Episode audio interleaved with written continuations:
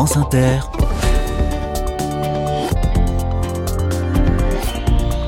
Dorothée Barba. Bonjour à toutes, bonjour à tous. Nous recevons souvent des messages reconnaissants qui expliquent que ce petit quart d'heure d'initiative et de solution fait un bien fou.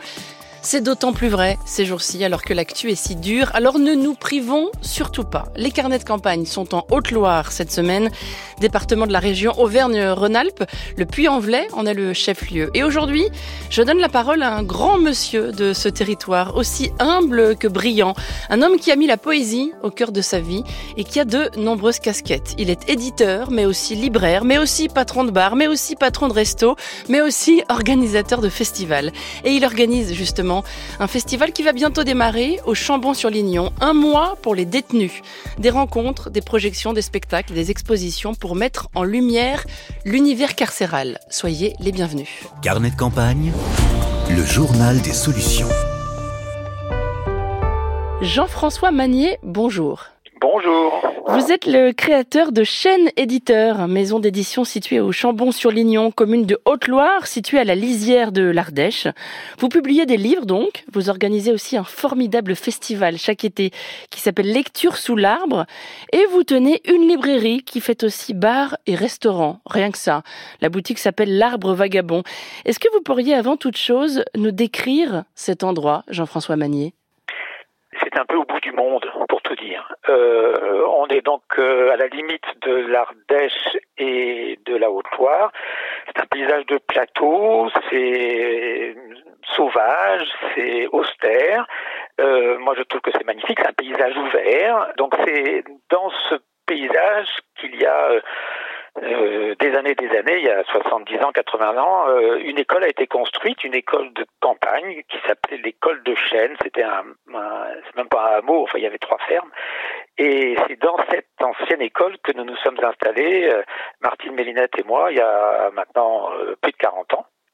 Et nous y avons fondé Chaîne Éditeur. On a gardé, c'était trop beau, euh, un lieu qui s'appelle Chaîne, et on cherchait à enraciner un projet. On a gardé le nom, le nom du lieu dit comme nom de la maison d'édition.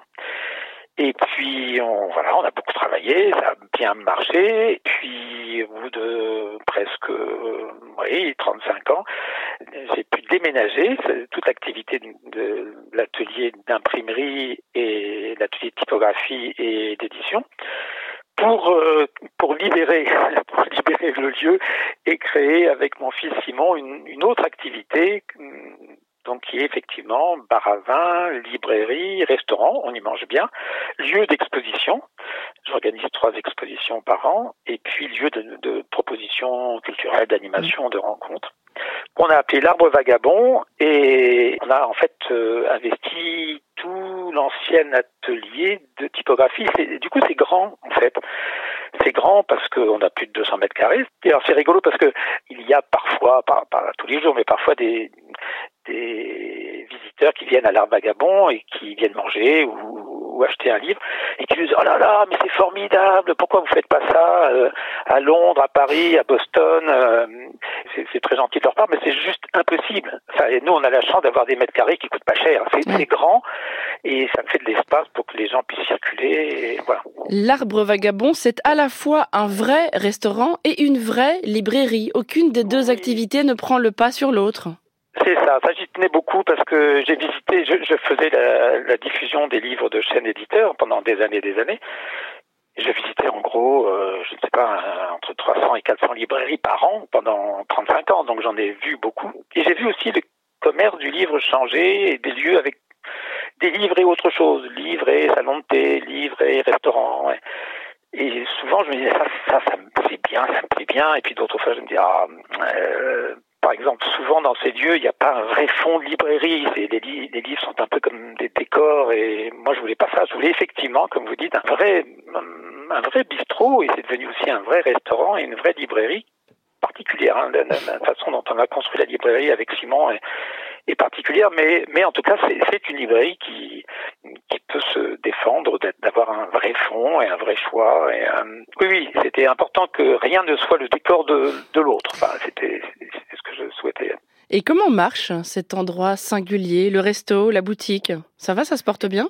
Eh ben ça va, ça va. ça va. Non non mais on est les premiers surpris. C'est pas tout à fait vrai parce que on a on a tout fait pour. Mais on est dans la dixième année et cette activité a créé euh, des emplois, des emplois à l'année. Euh, non non ça va, ça marche. Alors évidemment pendant l'été, euh, on a beaucoup plus de monde qu'en décembre ou, ou, au mois de mars. Mais mais ça tourne toute l'année en fait. Hein.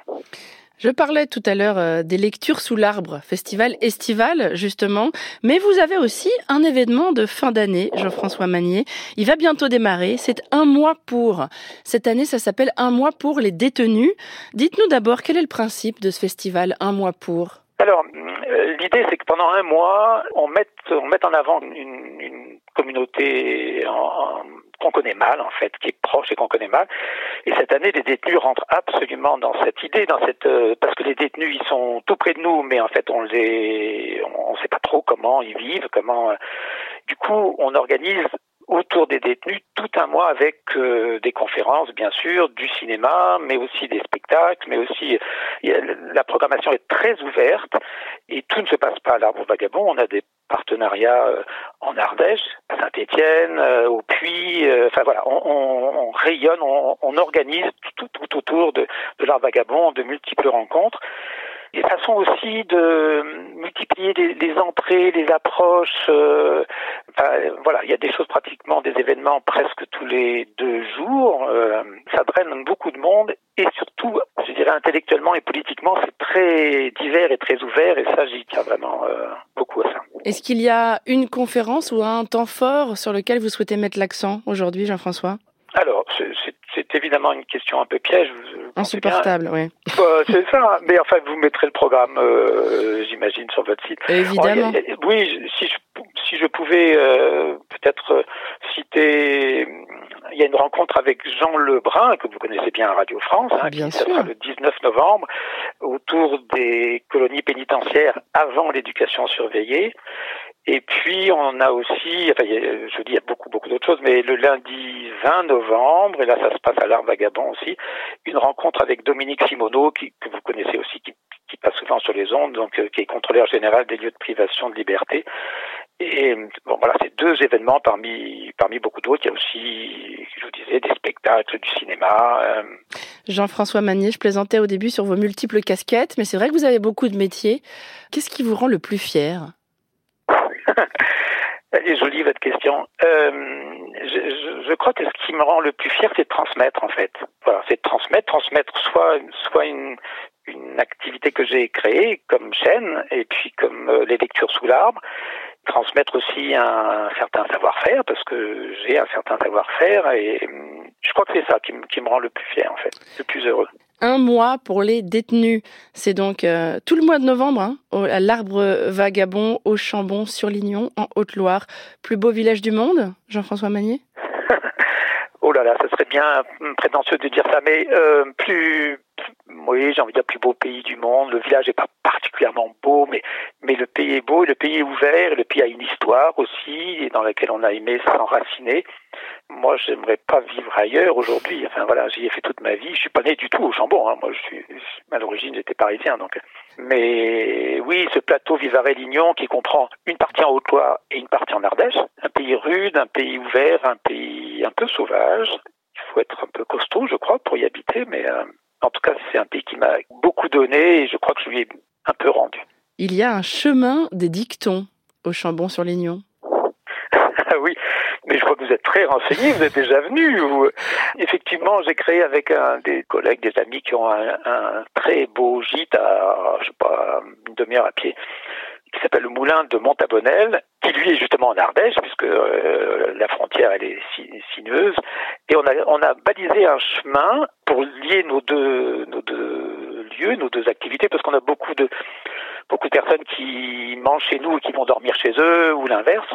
Et donc on a balisé un chemin avec des proverbes en patois qui, alors, les proverbes, ça, ça, ça parle d'un pays, ça dit un pays, euh, et, et, on a mis, euh, on, on, a fait des panneaux qui, qui sont uniquement en patois, donc c'est un peu, certains sont un peu difficiles à comprendre, mais c'est bien aussi, c'est un jeu, hein, c'est bien aussi de faire chercher le, les personnes qui se baladent sur ce chemin. Euh, un des derniers que j'aime beaucoup, et on ne donnera pas la réponse, on laissera vos, vos auditeurs chercher, c'est, alors je vous le dis pas en patois, mais déjà en français, c'est pas simple à comprendre, la mer des jours est pleine. La mer, euh, la maman en fait. La mer des jours est pleine. Je ne vous dis pas ce que ça veut dire en français courant, mais j'aime beaucoup ce proverbe. Non, mais alors ça, c'est pas sympa. Vous allez pas le traduire là? Euh, non, non, non, pas du tout. La n'en- des vous jours est pleine. rien. Très bien, bah, on y réfléchit et on vous laisse. Merci beaucoup Jean-François Magnier. Merci à vous. Au revoir. À bientôt sur France Inter. Bon, il a raccroché. Alors je peux tout vous dire maintenant, est entre nous. Car ce chemin des proverbes entre Ardèche et Haute-Loire a donné lieu à un petit livret publié sur de très beaux papiers vendus 2 euros. Ces dictons en or occitan qui sont traduits et expliqués. Je l'ai dans les mains, ce petit carnet. Alors la mère des jours est pleine, ça veut dire qu'elle est enceinte, que d'autres jours sont attendus. Autrement dit, on peut se détendre et remettre un peu au lendemain. C'est un peu l'équivalent de à chaque jour suffit sa peine. Ou alors demain est un autre jour. La mer des jours est pleine. J'aime beaucoup cette idée de chemin des proverbes au Chambon-sur-Lignon. Un petit coup d'œil à la boîte mail des carnets de campagne avec d'abord l'appel d'un auditeur de Haute-Loire. Nous sommes un collectif de quatre foyers travaillant à la création d'un lieu de vie partagé, écrit euh, Fred dans ce courriel. Habitat et activités de type tiers-lieu et atelier. Nous sommes en cours d'acquisition d'un site dans le village de Chaumély, à 30 km au nord du Puy-en-Velay. Le, le projet baptisé le chemin des broussailles a besoin de s'enrichir d'autres familles, d'autres foyers, d'autres D'un côté, précise cet auditeur, la possibilité de logement pour 7 à 8 foyers. De l'autre, une grande bâtisse avec des espaces professionnels, salles des fêtes, restaurants, hébergements collectifs, ateliers sur 1000 mètres carrés, le tout en bon état. Nous prévoyons d'y installer de l'artisanat, de l'artisanat d'art, du bien-être, des formations, une boutique ou encore un espace culturel. L'installation d'une restauration est envisagée et de l'hébergement sera peut-être proposé sur place. Nous recherchons donc des nouveaux foyers pour étoffer le groupe actuel, dit-il, plutôt des jeunes pour l'intergénérationnel, pour vivre sur place et idéalement développer une activité dans cette grande bâtisse. Et Fred de conclure son message par la raison d'être de ce collectif, créer un lieu de vie intergénérationnel, cultivant des valeurs de bienveillance, de partage et de liberté dans la confiance et le respect de chacun, habiter activement le territoire en prenant soin du vivant. Le chemin des broussailles, c'est à Chaumély dans le 43 et vous trouverez bien sûr les infos pour les contacter sur le site de l'émission. Et puis une autre histoire de mise en commun et de collectif. Voici ce que m'écrit Nicolas. Nous sommes un groupement d'apiculteurs qui travaillons au développement d'une marque de miel en pot consigné bio. Nous sommes à Bessamorel, village de 400 habitants au nord-est du Puy-en-Velay et je trouve plus d'infos sur le site baptisé La Commère du 43, site euh, d'infos alti-ligérien donc, à E6. Pardon, ces apiculteurs comptent entre 2000 et 2400 ruches qu'ils promènent au gré des saisons. Depuis quelques mois, tout en gardant leur identité, propre, ils ont donc créé cette marque intitulée Nos abeilles ont du pot. Des pots qu'ils commercialisent dans plusieurs biocopes et ils sont consignés pour alléger le bilan carbone. Nos abeilles ont du pot. C'est à Bessamorel, en Haute-Loire. France Inter. Carnet de campagne. Si vous aussi, vous souhaitez nous écrire un message, surtout n'hésitez pas, nous recevons beaucoup de courriels, mais les lisons tous. Les prochains départements à l'honneur dans les carnets de campagne, ce seront la Dordogne, la Gironde et la Charente. En version grille de loto, ça donne 24 33 16. Dordogne, Gironde, Ch- Charente. Vos courriels sont les bienvenus pour euh, signaler donc des initiatives et des projets qui méritent la lumière.